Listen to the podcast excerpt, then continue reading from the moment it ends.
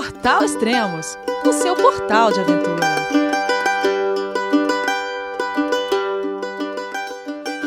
Bom dia, boa tarde, boa noite, bem-vindo a Extremos, seu podcast de aventura. Esse é o quarto e último podcast da Pacific Crest Trail 2018 com o Edinho e a Bia. Eles completaram os 4.286 quilômetros da PCT e até um pouquinho mais.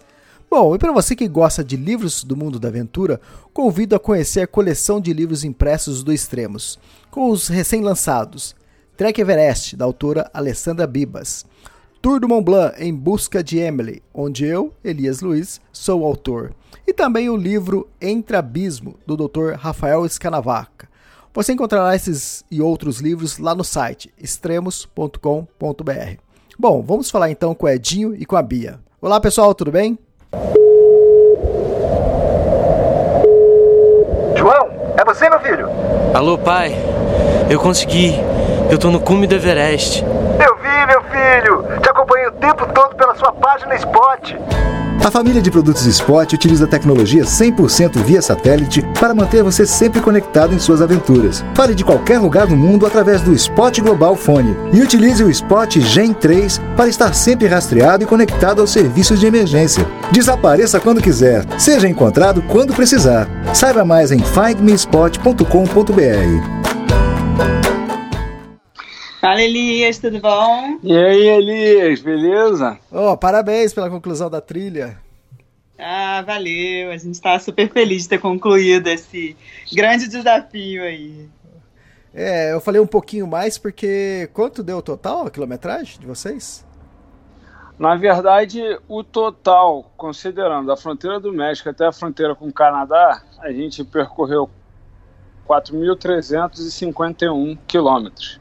Só que também tem um golinho a mais porque a gente não saiu pelo Canadá. Do, da fronteira até o Manning Park, que é o parque no Canadá, são 8 milhas. Só que a gente voltou para os Estados Unidos, então a gente acabou andando mais 34 milhas para voltar. É, deixa eu explicar um pouquinho essa questão. É que assim, a, a trilha ela é só dentro dos Estados Unidos. Então ela começa na fronteira com o México e vai até a fronteira com o Canadá. E aí ela num lugar bem remoto. Então, assim, existem duas possibilidades de você sair da trilha quando você conclui a trilha. Uma é você ir para o Canadá pelo Mini Park, então você anda 8 milhas para dentro do Canadá e sai por lá. Ou você volta 30 aí? 4 milhas por causa do desvio. Porque nesse último trecho tá tendo um incêndio, o Home on Fire, e aí eles fecharam a área. E aí, quando a gente chega no Hertz Pass, na PCT, a gente tem que fazer um desvio para leste, e aí esse desvio acabou aumentando mais um golinho a distância. Então, a gente fez o desvio, voltou na PCT no Wood Pass, que é mais ou menos 11 milhas da fronteira, foi até a fronteira, voltou 11 milhas, voltou para o desvio para conseguir chegar no Hertzpass e aí conseguir ir embora. É, e de qualquer maneira, essa volta pelos Estados Unidos ela é sempre um pouco maior, ela é por volta de 30, 20 e poucas milhas, ela é maior do que sair pelo Canadá, mas para você ir para o Canadá, você precisa de uma permissão e tal, não sei o que, muita gente, e tem a questão do voo de volta, enfim, muita uhum. gente acaba preferindo voltar, então é bem dividido, tem uma galera que vai para o Canadá, tem uma galera que volta na trilha. Ah, e a gente está falando isso, 4.351 quilômetros, vocês fizeram em 166 dias, é isso? Isso, 166 dias, a gente começou no dia 5 de abril e terminou no dia 17 de setembro dá cinco meses e meio caminhando. É, é chão, hein? Exatamente. É um tempinho, né? Em contato ali direto, andando todo dia. A gente fez uma média de 26,2 km por dia. Deu a média final, total. Contando tudo, né? Os zeros, os neros, tudo. É, porque isso, 166 dias é o total, né? Sem tirar os dias de descanso, os zeros, né, que vocês tiveram. Isso. Tudo... A, gente, a gente parou nove dias. A gente teve zero, nove dias que a gente não andou nada, nada. E aí a gente teve 24 dias que a gente chama de Nero, que a gente andou, mas não andou muito. E aí esse Nero, ele também foi variando dependendo do quanto a gente andava. No começo, lá na Califórnia, quando a gente andava cerca de... Quando 30 quilômetros era muito, a gente considerava Nero quando era menos de 10 quilômetros. Uhum. No Oregon, quando a gente estava andando 40 e tanto, 50 quilômetros, aí menos de 20 passou a ser Nero. Caramba! É porque aí quando a gente, a gente considerava Nero quando a gente andava meio-dia. Tipo assim, ah, vamos acordar ah, tá. e a gente vai sair na cidade para almoçar e vai descansar de tarde. Ou vai comprar tênis, ou vai fazer ah. alguma coisa, ou vai fazer resupply. E aí, quando a gente andava só meio-dia, a gente já considerava Nero, porque conseguia tipo, descansar, ah. entre aspas, porque esses descansos nunca eram de fato descansos, mas Sim. pelo menos a gente não estava andando, né? Isso é engraçado, Elis, porque no começo da trilha, desde o primeiro podcast eu já te falei do, da nossa planilha e que eu vinha fazendo esse acompanhamento com os números, que a gente queria fazer progressivo. E aí, às vezes, eu caía na besteira de falar para Bia. Aí, por exemplo, a gente estava andando, sei lá, 20, 22 quilômetros. Aí eu falava para ela: Ó, oh, nossa média tem que aumentar para 30 e tal, porque para terminar no tempo que a gente quer, a gente tem que ter pelo menos 26 quilômetros de média. Aí ela queria me matar, tipo. Imagina, a pressão, né? 20... Relaxa, só não me conta, entendeu? Exatamente. Não me falar. Era muito engraçado. Ai, ai. Aí no final da serra, Aí, tipo, no final da serra tava bem ruim ainda de. Gente, bem ruim assim, eu digo, a gente estava bem longe da, dos números que a gente precisava para conseguir terminar no prazo. Aí eu falei para ela, olha só, vai acabar a serra, o jogo vai mudar. Aí, cara, esse dia quase que eu morri. Eu na serra, alta montanha, altitude, a dificuldade de respirar, a gente, tipo, subindo pra caramba, descendo pra caramba, era vale montanha todo dia. O cara vai dizer que eu vou ter que andar 40 km por dia? Pô, calma aí, né? Não dá, né? É, aí, tanto que o zero, zero, o último zero que a gente fez, assim, de não andar nada, foi na Serra. A gente, o último zero serra, foi em Mammoth Lakes. Finalzinho. E aí, de lá para cá, só Nero.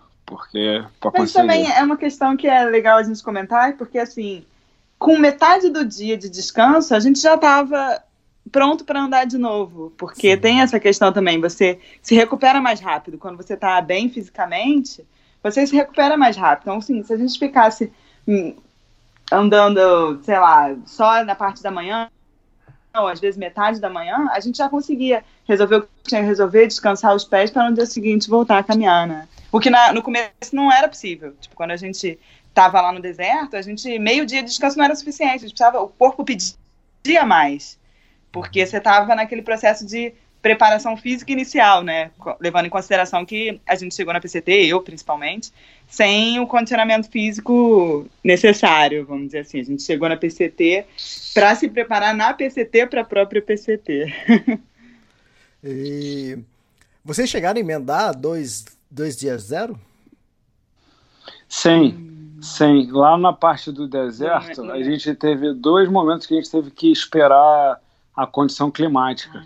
Quando a gente estava em Idlewild, a gente estava é, nevando na montanha. A gente acabou ficando três dias em Idlewild e quando a gente estava em Cajon Pass, é, a gente também teve que esperar dois dias porque estava frio.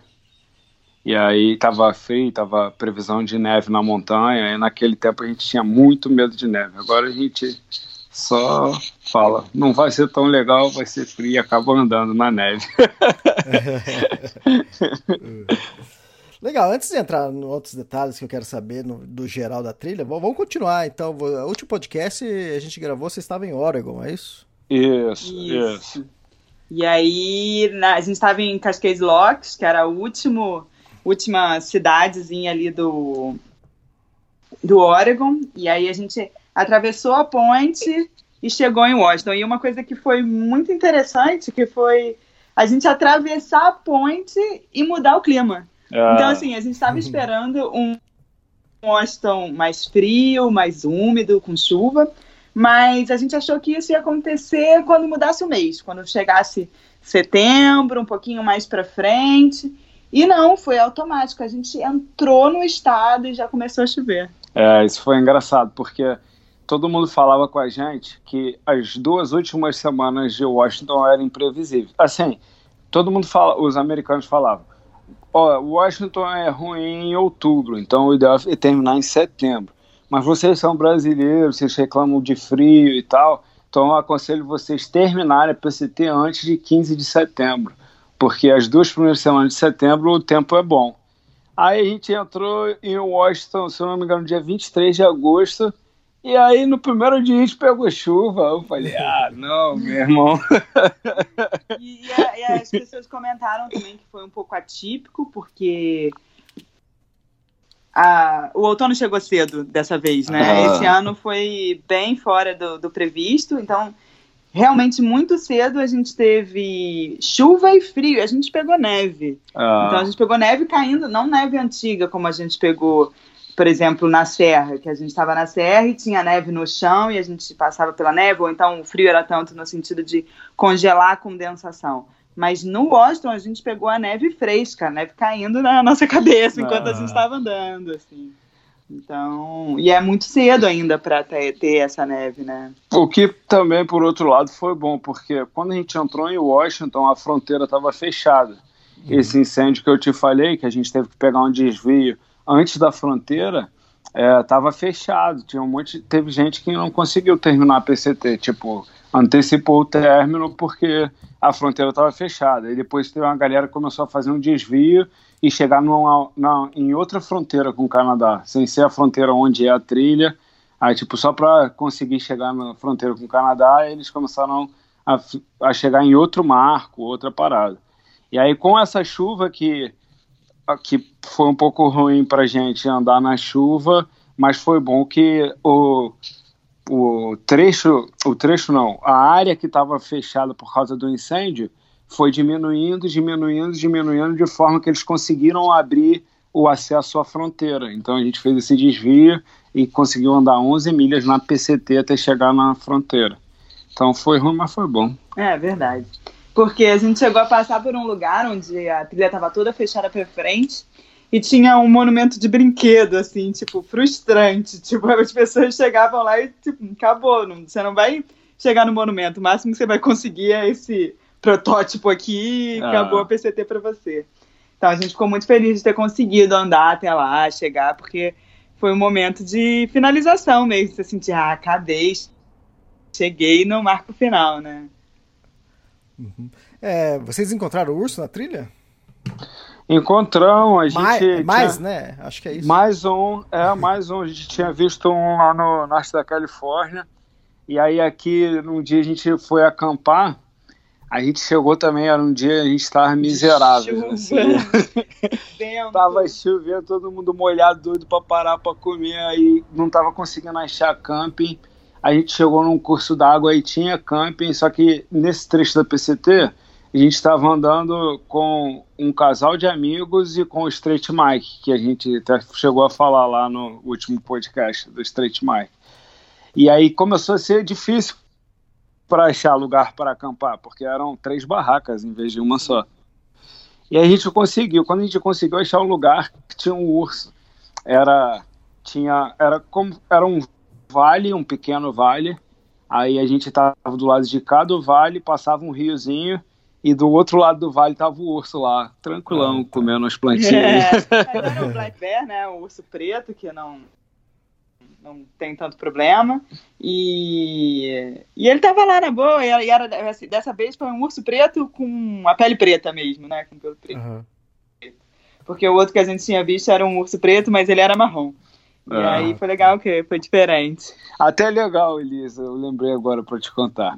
A gente falou no último podcast da questão da comida, né? De pendurar comida e uhum. tal. Aí você falou assim: ah, não sei quem falou que usava comida de travesseiro. Amanda Lourenço. Aí, isso, a Amanda. Aí a gente chegou num lugar para acampar e tava chovendo. Aí eu falei pra Bia: ah, hoje eu não vou pendurar comida, não.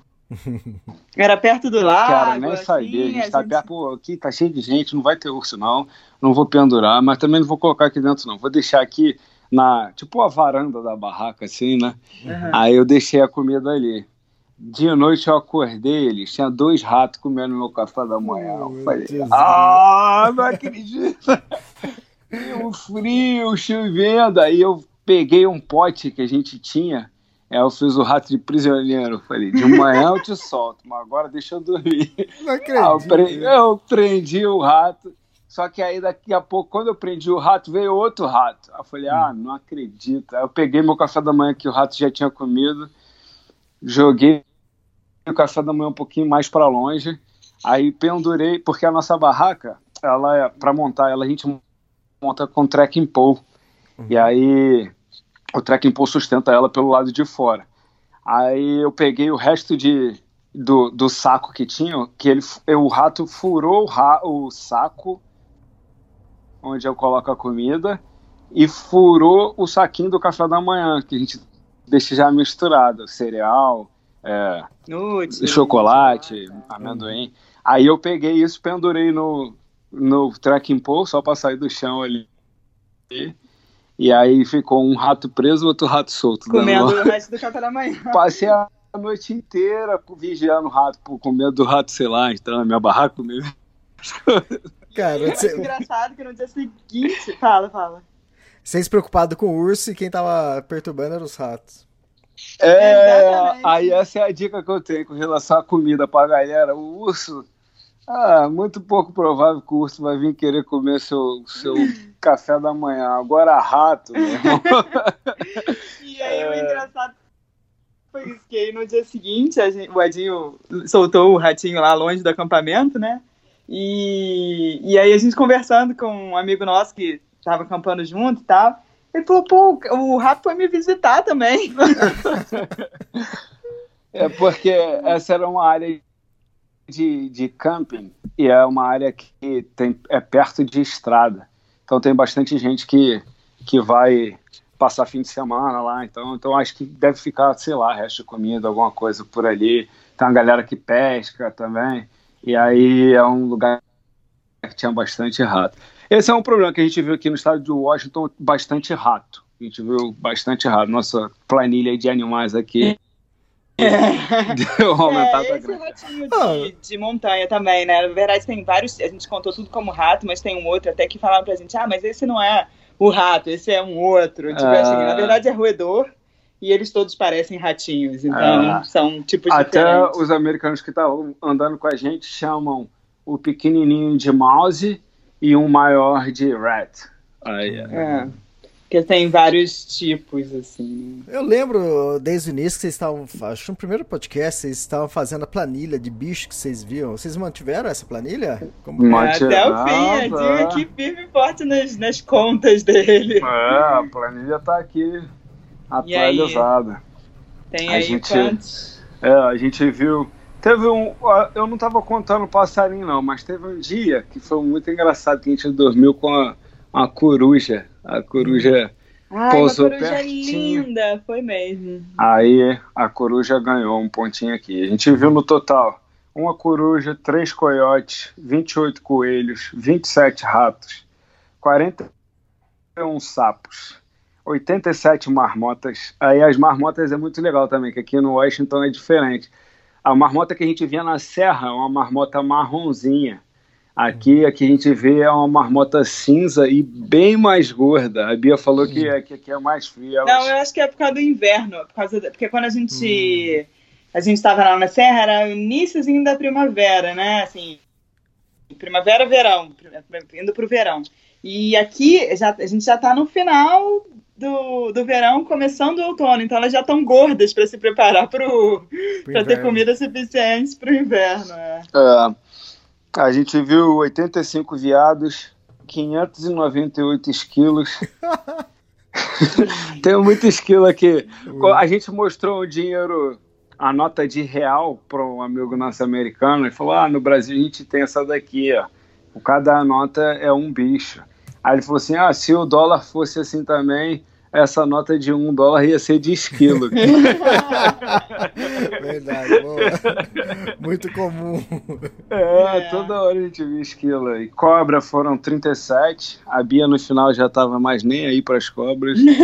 ah, mas é que as cobras aqui também que a gente viu, as últimas não era cascavel. Teve uma cobra que a gente viu aqui no Washington que tava no meio da trilha toda lerda e eu quase pisei nela, que parecia bem, muito parecida com um graveto. E ela nem se mexia. Eu falei, ah, não, essa daqui eu vou tirar da trilha, senão daqui a pouco alguém pisa e mata a tadinha é, da cobra. Porque realmente ela tava lá bobona, ah. né? E dois ursos, Elias. Acabou a planilha. Foi tudo que a gente viu de bicho. é, foi um cadinho, né? É. Bastante bicho, cara, vocês viram? Muito legal. É. cinco é. meses e meio, né? É muito tempo, né?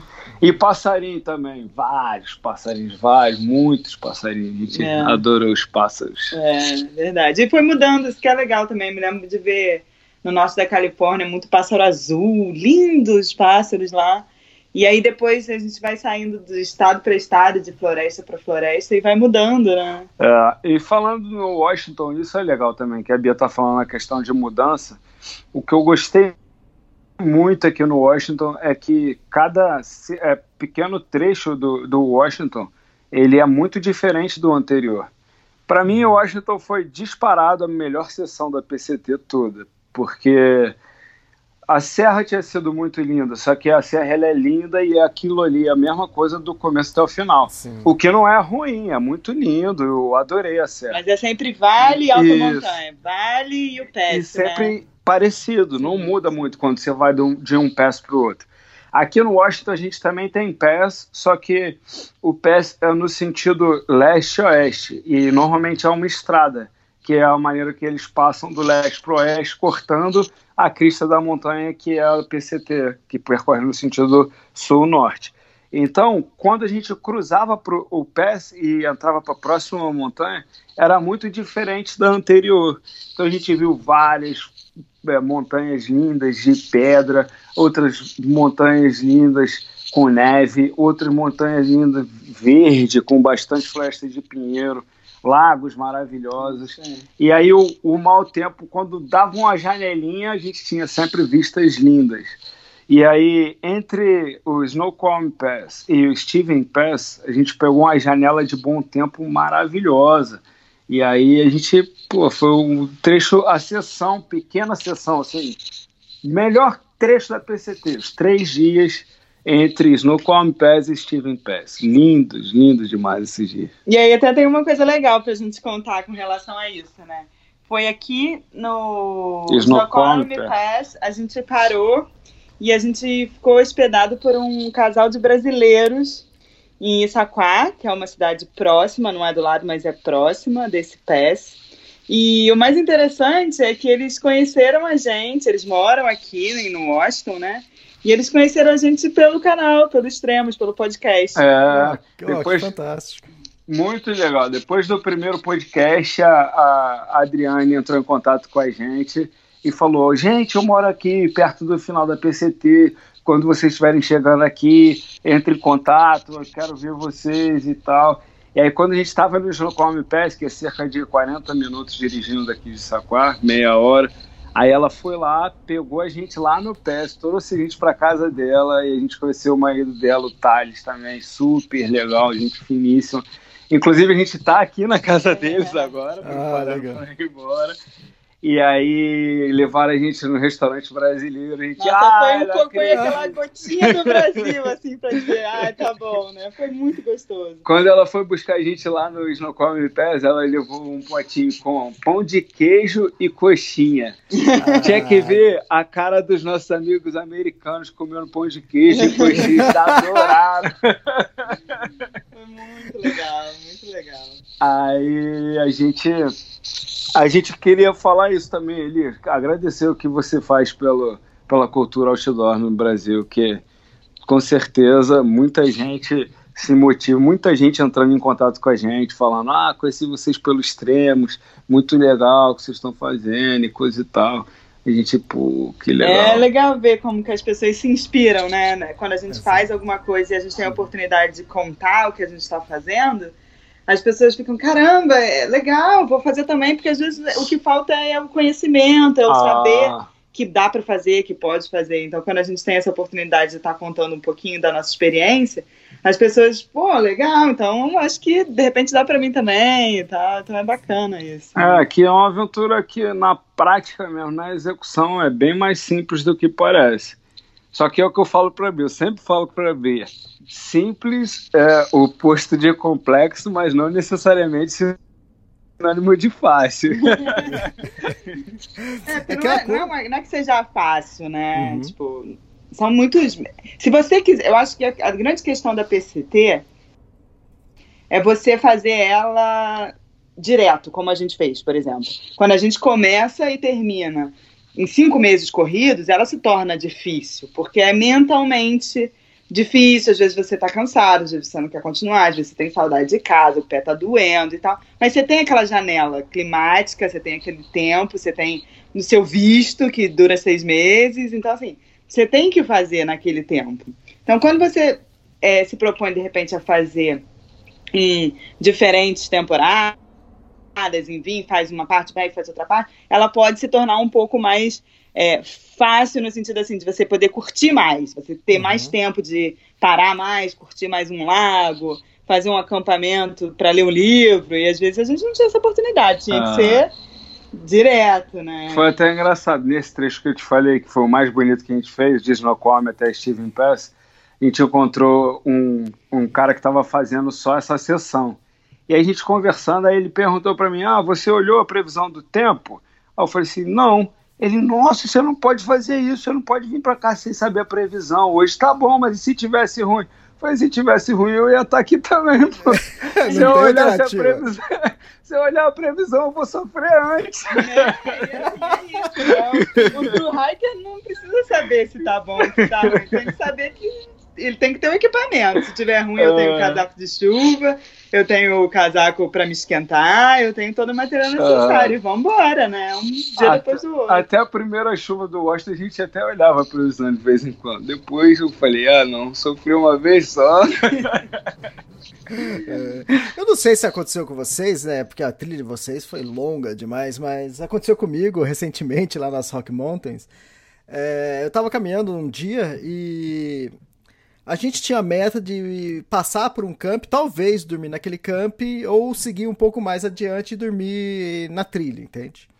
Uhum. E quando eu cheguei no camping, e a gente tava, ainda tava com tempo de andar mais aquele dia. Mas, cara, o camping era maravilhoso, a paisagem, o lago, e tudo bonito. Eu falei assim, aí eu olhei no mapa, a gente ia dormir no meio do nada, né? Sem grandes atrativos. Eu falei, ah, não, vamos dormir aqui hoje, que amanhã a gente caminha mais tempo, porque tipo, eu preferi dormir num lugar bonito, agradável, do que lá no meio da trilha. Mas isso porque tudo bem, eu caminhei 600 quilômetros quase, é menos do que vocês. Vocês talvez tinham lugares bonitos para é, dormir, muito mais oportunidades, muito mais vezes. Não sei se já aconteceu isso com vocês. Então, é, é, engraçado. Algumas vezes a gente pode se dar o luxo de, tipo, ah, aqui tá bonito, vamos parar aqui mesmo, vamos curtir. Agora, outras vezes a gente até se deu mal por não parar. Porque ah. a gente olhou e falou assim, pô, aqui tá bonito, vamos ficar. Aí a gente olhou a planilha e falou, não, a gente tem que andar mais hoje, tá cedo. E aí depois não encontrar camping legal e continuar andando e passar sufoco, o camping tá cheio. Então, assim, algumas vezes a gente pode se dar o luxo de parar e curtir um bom camping. E outras vezes a gente sofreu e se arrependeu de não ter parado, né? É, Elias, eu acho que o que acontece é que tem, tem várias variáveis que influenciam nessa decisão de não cumprir o que a gente tinha pensado para aquele dia, principalmente com relação à alimentação. Então, uhum. em alguns momentos, quando a gente percebia que quando a gente fazia essa decisão de ah, esse trecho aqui talvez a gente vai demorar, a gente vai vamos comprar comida no próximo trecho. Quantos dias? Cinco. Ah, não, cinco dá para levar para seis. Vamos levar comida para seis e a gente vê. E aí podia se dar esse luxo. O que aconteceu foi que quando a gente chegou em Washington, a gente pegou chuva em Washington, a gente parou de ter pressa para querer chegar antes do dia 15. Então a gente conseguiu dar uma diminuída e, e, uma respirada.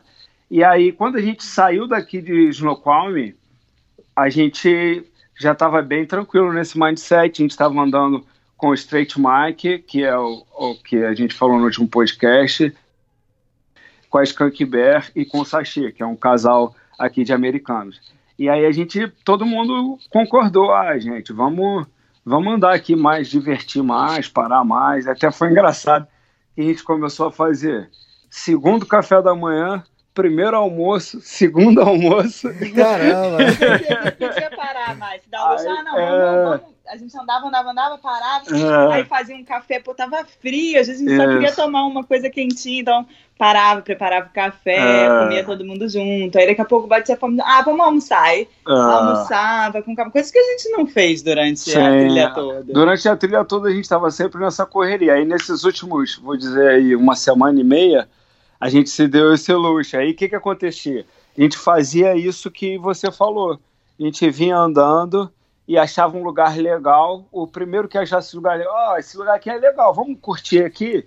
Aí não dava para parar e dormir ali, mas a gente parava, descansava, tomava um Uhum. café, comia uma, uma parada. E aí até nos dias que estavam chovendo, aqui no Washington tem uma árvore que eles chamam de cedar tree. É uma árvore que ela protege da chuva. Embaixo dela normalmente fica quase seco ou em algum, dependendo do tipo da chuva, fica seco. Aí a gente parava embaixo quando a gente achava uma tree grandona que dava para parar os cinco, a gente parava ali, relaxava. E aí então a resposta é sim, a gente conseguia parar fora do previsto, mas em alguns momentos não dava para parar porque se a gente parasse ia faltar comida para a última meia jornada ou para o último dia. Tá, é. Vamos por uma média aí numa travessia de sete dias, quando vocês saíam com comida é, para esses sete dias. Quantos, quanto de comida a mais tinha? Se por um trecho de sete dias, quantos, quanto de comida a mais tinha? A última vez que a gente saiu daqui, da casa da Adri e do Thales, a gente saiu para fazer com comida para sete dias. A gente tava, minha mochila tava pesando 22 quilos e a mochila da Bia tava pesando 15 quilos. É, mas aí quanto de comida a mais? A gente tinha provavelmente uma refeição a mais. Ah, você está perguntando É, de a mais. comida a mais? Isso. Tipo de Isso. reserva? É isso, de reserva. Ah, tá. O que que acontecia? Eu contava sempre, por exemplo, esse dia que eu tô te falando, eu contava sete dias contando com o dia que eu tô saindo do lugar. Então eu sempre tinha um dia a mais de comida, porque no dia que a gente está saindo, normalmente a gente fez uma refeição boa, um café da manhã bom e não almoça, ou a gente almoçou, chega no lugar e não janta, só come um snack bar, uma É, parada e assim. às vezes a gente saía do lugar já com um sanduíche preparado para o almoço do dia. Então, assim, a gente já a gente tinha comprado comida para sete dias, mas quando a gente vai sair, a gente já tomou um cafezão da manhã, já tem o sanduíche extra e tal. Então, assim, a gente normalmente tinha um dia ou Ah. meio dia, quando não um dia inteiro, pelo menos meio dia a mais De, de, comida. comida. Tipo um café e um almoço, ou Ah. um almoço e um jantar. Uma...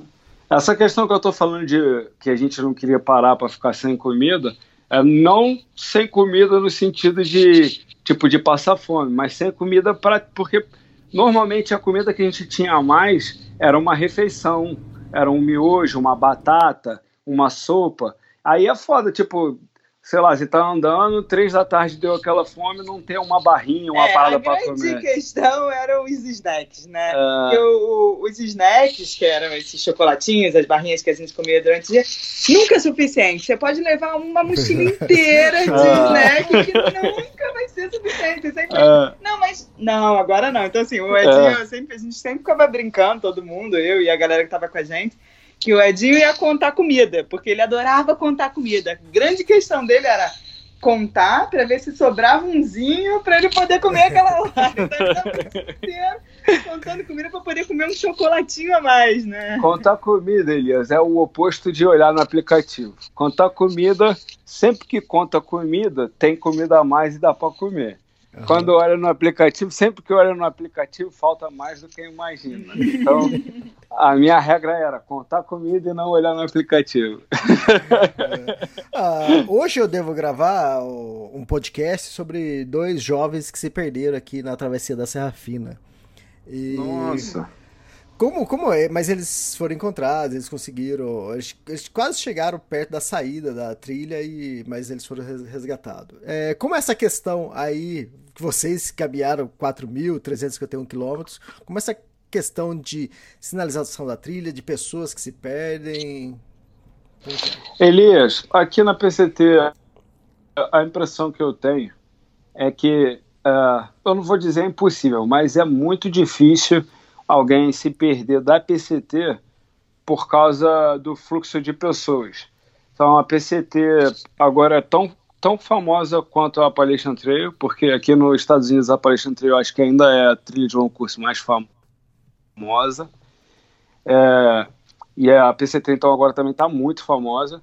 E então tem bastante gente fazendo a PCT, tanto, tanto True Hiker quanto Section Hike, Day Hiker. E a trilha, ela é 90% do tempo ela é óbvia. Às vezes não tem sinalização, mas é, é óbvio. E quando tem alguma parte que não tem sinalização e é duvidoso, é, alguém que passou por ali, algum hacker, alguém do, dos voluntários ou até ranger mesmo, que é o pessoal do Departamento da Agricultura dos Estados Unidos, eles colocam um graveto, colocam uma pedra, colocam alguma coisa de forma que fique lógico que não é aquela outra trilha, que não é para sair ali onde você pensou em sair. E o que aconteceu foi que a gente fez diversos desvios por causa de fogo. Quando a gente fazia esses desvios, normalmente eram em trilhas, eles chamam aqui de side trails, é, que não eram tão movimentadas assim.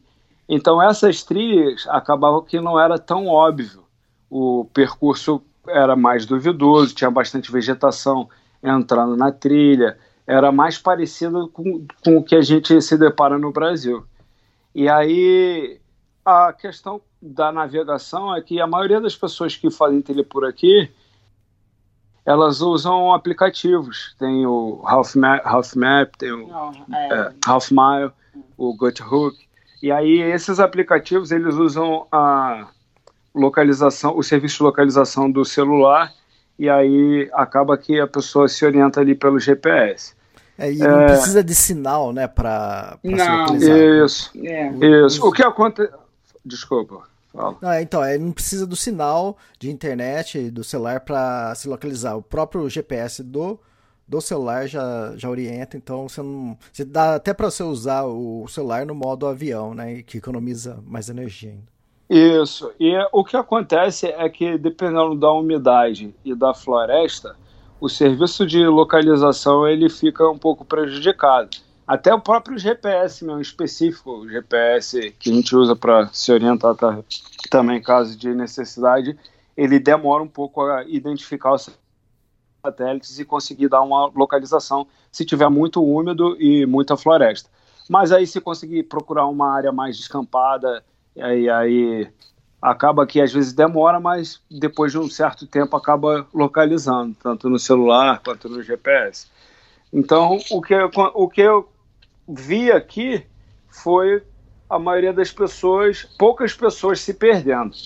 Quando a gente terminou a trilha, a gente foi, ficou hospedado na casa de um, um americano, David, lá em Windrop. Windrop é uma cidade pequenininha no centro do estado de Washington, centro-norte do estado de Washington, perto de uma trilha que chama Pacific Northwest Trail. E ele está trabalhando na abertura dessa trilha e ele falou para mim que essa trilha é, ela parece a PCT há 50 anos atrás. Hum. E lá já é mais comum acontecer da galera ficar perdida.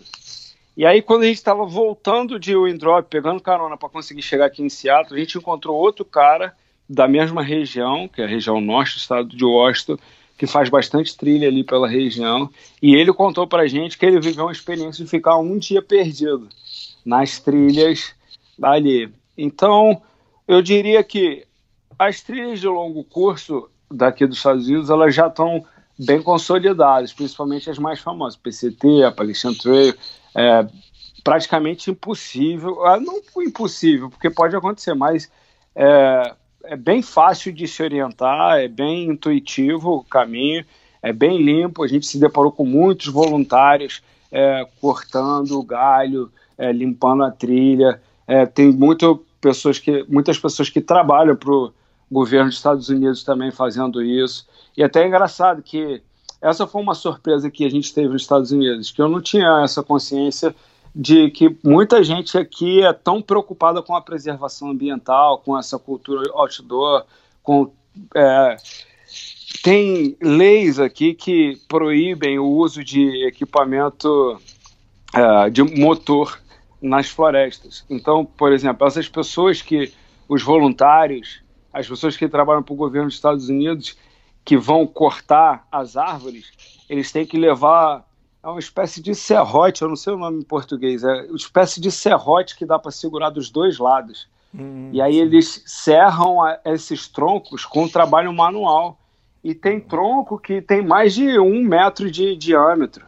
Uhum. Aí eles, pô, demora tempo, tempo, aí eles trabalham, ficam acampados oito, seis dias lá, na, são oito dias acampados na região, limpando. Então, eles, eu vejo aqui um, um movimento bem forte, assim, de deixar essas trilhas de longo curso o mais limpa possível e com uma orientação bem demarcada. Eu diria que é bem intuitivo aqui. Fala o que, que você acha, Bia.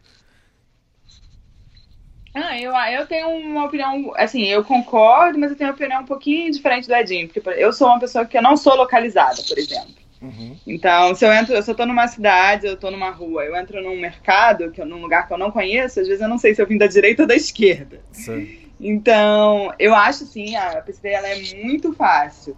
E assim, em alguns momentos, por exemplo, a gente estava andando, eu estava na frente num grupo, e aí eu estava conversando e não estava prestando a menor atenção por onde eu estava andando. Em alguns momentos eu saí da trilha, num, num switchback, numa coisa assim que a gente tinha que, nos, que voltar, eu atravanquei, mas assim, o que eu acho que é legal, então assim, não é que é impossível sair da, da trilha, eu saía da trilha mas eu uhum. conseguia facilmente perceber que eu tinha saído da trilha. Então, essa facilidade de você poder voltar para a trilha, porque você a PCT por ser muito bem marcada, muito bem limpa, quando você sai dela, você fala, pera, isso aqui, isso aqui não é PCT. Uhum, porque começa sim. a ter mato, começa a ter é, um, tronco, começa a ter coisa que não, não faz muito sentido. Então, assim, é, isso é, é que é, é, bacana, assim, você perceber que mesmo uma pessoa desorientada, como eu, assim, às vezes eu saía para fazer um xixi no acampamento, uma coisa assim, ao banheiro e tal, e aí eu falei, pô, peraí, onde eu vou, onde eu, onde eu, por onde eu vim?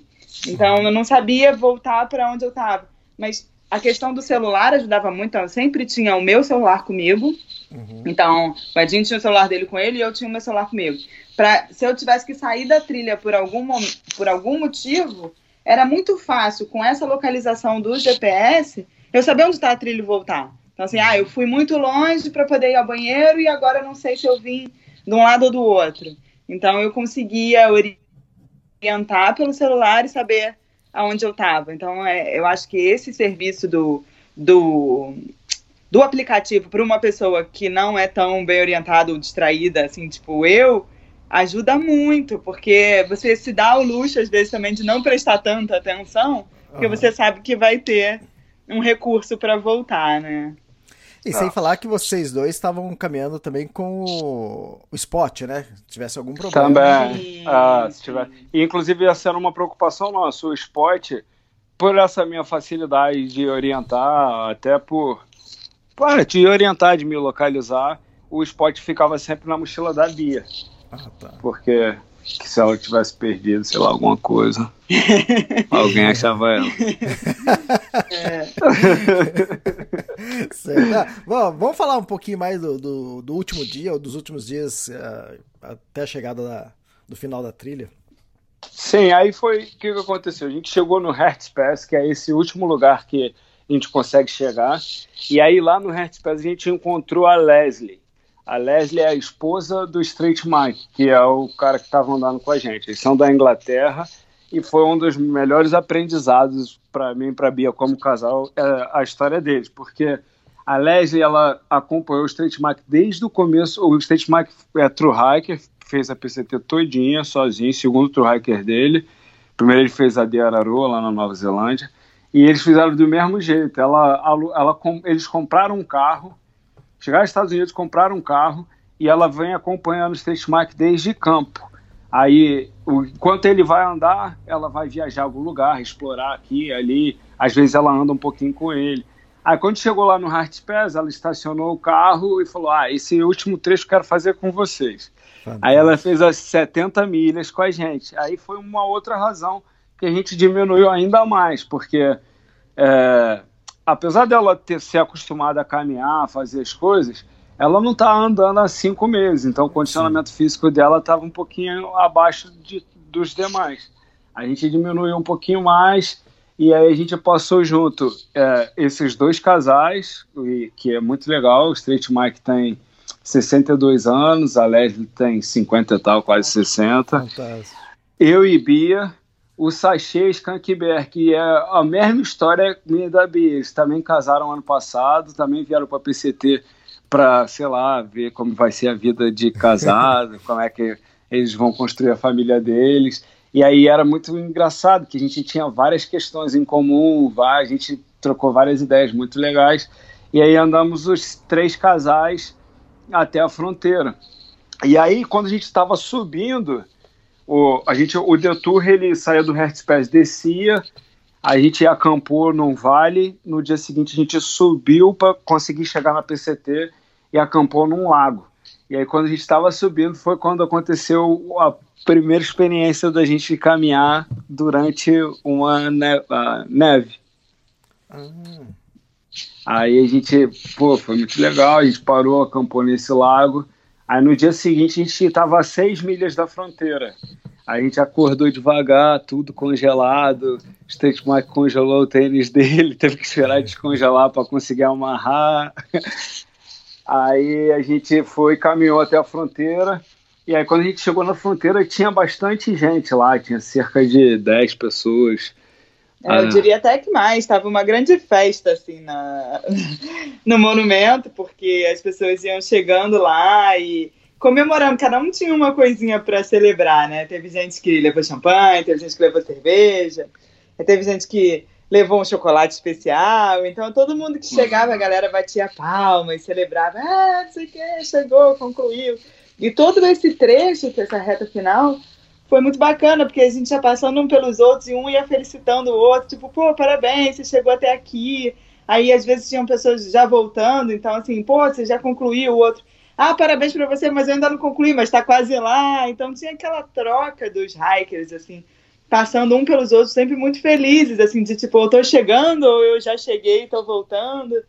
Então foi um momento assim muito muito especial e assim eu posso ainda falar que foi muito especial para a gente voltar pelos Estados Unidos, porque se a gente tivesse ido essas oito milhas é, pelo Canadá, a gente não teria tido a oportunidade que a gente teve de reencontrar pessoas. E foi ah, muito sim. gostoso, porque teve gente que a gente só conviveu lá no deserto e que nesses dias ali que a gente passou voltando, a gente teve a oportunidade de rever, de encontrar, que a gente não, a gente não sabia, no Washington é, é muito remoto, então a gente não tem quase sinal de celular na trilha. Então, Até a gente não... fora da trilha, nos resupplies tem alguns peças que não tem sinal. Não tinha oportunidade assim de estar se comunicando, ah, onde é que você está? Vamos ver se a gente se encontra. Não sabia. E quando a gente começou a voltar, a gente começou a ver as pessoas e dar aquele último abraço e despedir e tal, foi muito gostoso. Até foi legal que quando a gente estava indo para a PCT, lá no começo, a gente ficou na casa do Scout Frodo, né, os Trail Angels de San Diego, e eles organizavam, tinha muita gente hospedada lá, eles organizavam os carros para levar o pessoal para a fronteira. E a menina que foi com a gente nesse carro, a First Row, até a menina que também me deu o trail name depois, ela a última vez que a gente tinha visto ela foi perto da milha número 100 do, do marco de 100 milhas e aí a gente encontrou com ela tipo no último dia quando a gente estava já saindo da trilha para ir embora e ela estava vindo e aí foi nossa muito legal que fantástico e qual a sensação de concluir uma trilha tão longa assim Ai, é difícil até falar, Elis. É muito legal, assim, é, é é, é, o fechamento de um projeto. Assim, eu tenho muito para mim a questão de que é importante você terminar aquilo que você se propôs. Então, assim, eu vivi muito essa coisa eu me preparei, eu vivi a PCT e é muito gostoso para mim estar tá fechando ela, assim, com, com tudo, assim, tudo que eu passei por aqui, tudo é assim, agora é poder realmente fechar, voltar para casa e preparar um novo projeto, assim, é, é para mim é uma sensação maravilhosa ter conseguido viver um, viver um projeto tão grande, tão intenso, com tantos meses, tantos quilômetros, e, e fechou, acabou, assim, legal. Agora é. No, a gente pode usar em outros sentidos, né? Trilhar novos passos, novos caminhos. Assim, é muito, muito gostoso concluir esse projeto. Para mim, a PCT foi uma jornada muito importante em vários aspectos, mais internos do que externos. Para repensar a vida, para repensar minha postura enquanto marido, como vai ser a nossa jornada, como a gente vai construir nossa família. E o mais difícil da PCT para mim foi conseguir parar a vida para vir, foi conseguir não dar muita atenção para as pessoas que me chamavam de maluco por estar parando a vida para vir, é, parar o trabalho. E aqui foi muito bom, porque desses 166 dias, 38 dias eu sonhei com trabalho. E aqui eu estava fazendo uma atividade. eu estava fazendo uma atividade que eu estava muito intensa, que eu gostei muito. A gente cresceu muito como casal e também como pessoa, acho que eu cresci muito. E foi bom também para descobrir, para mostrar para mim mesmo como eu amo minha profissão, como é gostoso meu trabalho e como eu estou com saudade de voltar. Tem tempo para voltar não vou voltar para o Brasil e voltar a trabalhar porque eu preciso finalizar o projeto. A gente terminou a parte boa da PCT, mais legal que era andar a PCT, mas a gente agora tem, tem muito trabalho é, pela frente. A gente, a gente tem... tem... livro para escrever, tem é... filme para fazer. A gente vai preparar uma exposição fotográfica também. Então a gente vai voltar para casa com muito trabalho. Na verdade, a gente vai respirar aqui uns três, quatro dias e vai voltar para o Brasil cheio de coisas para ah, trabalho para fazer. Né? Tem as palestras também para compartilhar. A gente então, vai estar no Vivência, vai estar no Adventure Sports Fair, vai estar em Porto Alegre no High Trail. No Trail. Ah, então, o que eu queria dizer quando você pergunta como é terminar a parte legal da PCT, eu acho que, para mim, o momento que a gente viveu aqui foi tão intenso, tão bom, e tão gratificante que eu estou feliz de terminar e não estou com o sentimento de ai queria continuar na trilha e também não estou com o sentimento de ai não vejo a hora de voltar para casa. Estou com o sentimento de que foi uma experiência incrível, ótima e que como toda experiência na vida tem começo, meio e fim. E a parte uhum. prática legal da PCT teve começo, meio e fim e as três fases foram incrível, estou realizado. E quanto a PCT, expectativa versus realidade? Diferente do, da expectativa, mas foi muito surpreendente para mim, principalmente com relação às pessoas, porque eu pensava em encontrar um, pessoas diferentes das quais eu, das quais eu encontrei. Então, assim, o, o universo em volta da PCT, a comunidade em volta da PCT é muito legal, as pessoas são muito receptivas, sempre querendo se ajudar, sempre querendo trocar ideia, conversar e, e trocar experiência, e não era isso que eu esperava, principalmente porque eu tive uma experiência muito ruim com o grupo do Facebook da PCT. Então tem o Facebook, eles fazem, normalmente tem a PCT classe 2018, 2017, isso. então eu entrei no 2018 e me surpreendi com as pessoas que eu encontrei lá dentro, com o tipo de conversa, com tudo. Eu falei, pô, vai ser ruim. Eu esperava chegar aqui e encontrar gente que eu, eu não ia nem querer conversar. E foi totalmente diferente disso. Eu cheguei aqui, encontrei pessoas maravilhosas, fiz amizades que eu vou levar para o resto da vida. E, e, isso foi uma coisa muito interessante, assim, de diferença, né? Com relação à trilha em si, é, eu acho que teve um pouco de diferença de ser a trilha mais bem demarcada do que eu esperava. Eu esperava ter que me orientar mais, assim, de ter é, aprender a orientação, tipo assim, de ter navegar com mapa, de ter, né, essa experiência mais de dificuldade de navegação e isso não aconteceu. Eu acho que eu aprendi muito é, a questão de atravessar rio, equilíbrio, você passar por pedras, tal. Eu acho que eu desenvolvi um pouco mais essa questão de, de habilidade física, mas não essa parte da orientação, que eu achei que uhum. eu fosse ter um aprofundamento na orientação e não rolou. Para mim, a expectativa da PCT enquanto trilha é parecida com o que a Bia está falando. Eu achava que ia ser uma trilha mais técnica. E, na verdade, de técnico na PCT, eu acho que. Nem sei se eu posso chamar de técnico, que eu acho que foi mais por falta de experiência minha do que foi técnico. Foi na serra, progressão glaciar, andar na neve. Essa questão foi novidade para mim. E a altitude também, um pouco da serra também foi novidade, mas eu acho que a PCT ela é bem menos técnica do que eu imaginava. Porém, em diversos momentos a gente teve que fazer desvios, e nesses desvios a gente se deparava com trilhas em alguns momentos bem técnicas, principalmente aqui no Washington, pela questão da chuva, da lama, muita vegetação, Inclusive a Bia acho que pegou uma alergia aqui do, de alguma planta, porque tá com a mão toda inchada aqui. É. uma lembrança desagradável da PCT que ela tá levando. Aí então essa parte foi um pouco diferente do que eu imaginava. Com relação à trilha ainda, uma surpresa positiva para mim foi ver, foi sentir que diversas trilhas no Brasil são tão gostosas de percorrer quanto aqui na PCT.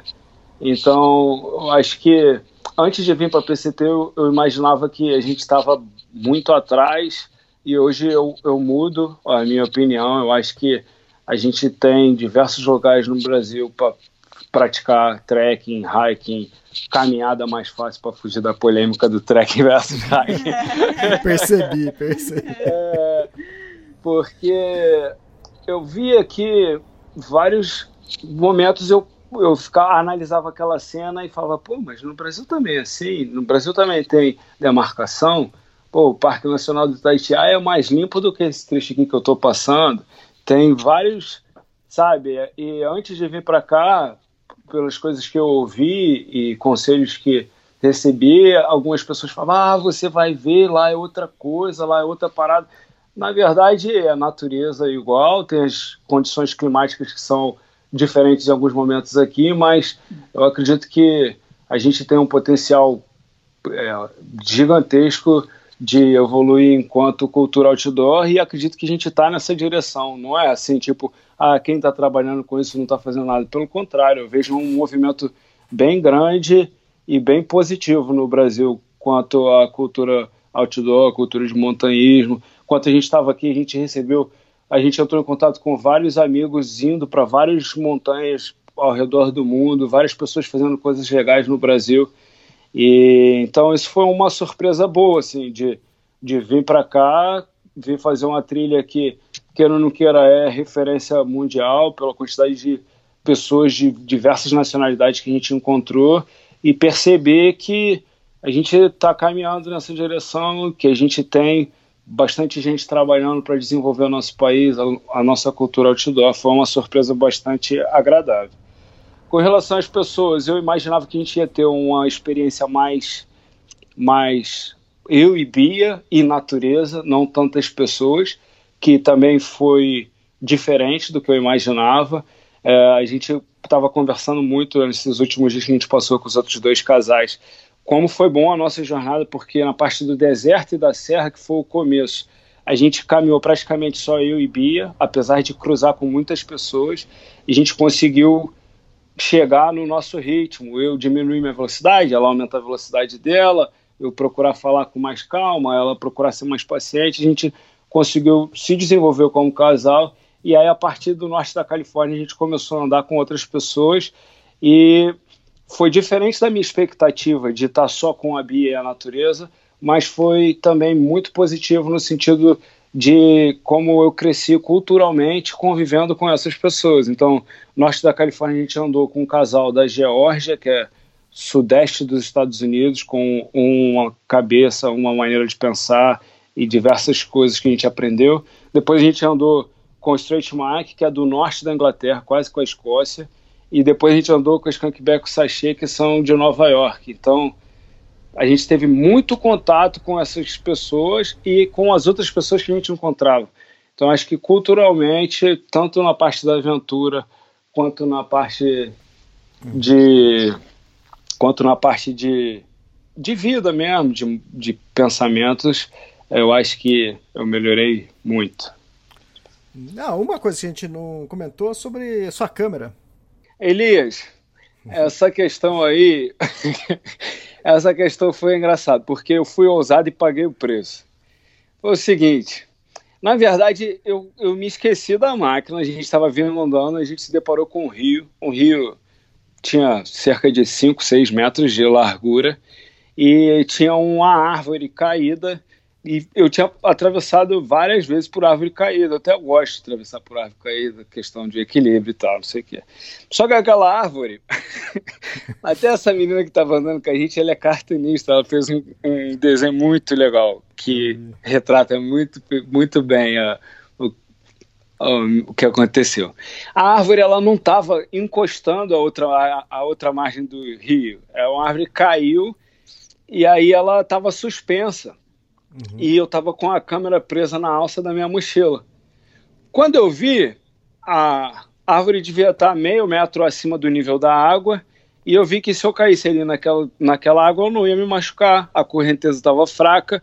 Eu falei, ah, vou atravessar aqui, eu quero ficar com o pé seco, tá quase acabando o detour, não quero me molhar não.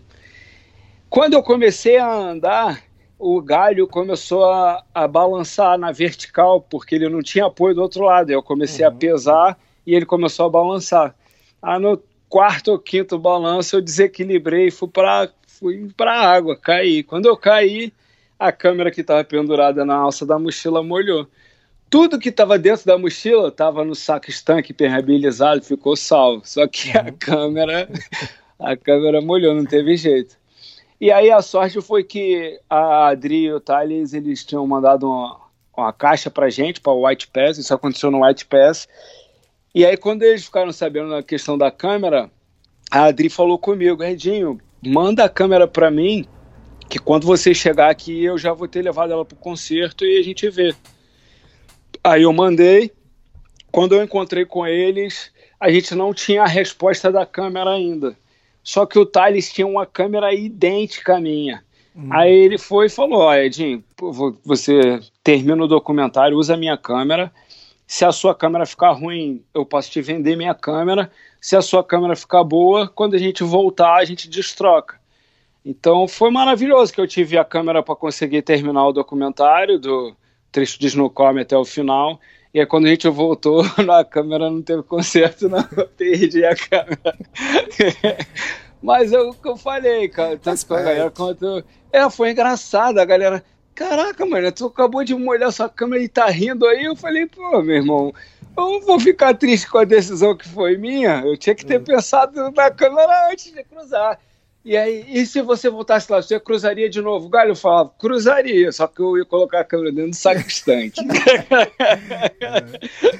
mais engraçado é que todo mundo que passou pela gente depois comentou assim, né? Tipo, ah, era certeza. Ficou todo mundo parado olhando que era certeza que, aquela, que aquilo não ia dar certo, é... sabe? Porque o, o, galho era fino, não chegava do outro lado, aí todo mundo parou para olhar o que, que esse maluco vai fazer. É... É... é. Essa aí eu, eu dei um passo a mais e paguei o preço.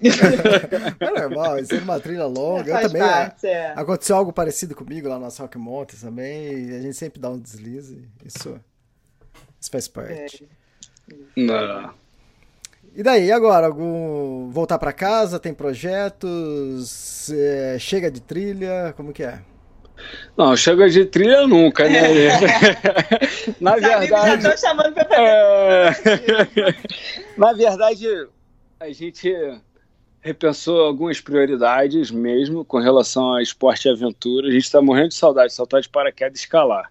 Uhum. Esse vai ser, acho que, o primeiro primeira coisa vai ser tentar fazer uma via, vai ter que ser uma via facinho, porque seis meses sem fazer nada com o braço a gente está um pouquinho forte.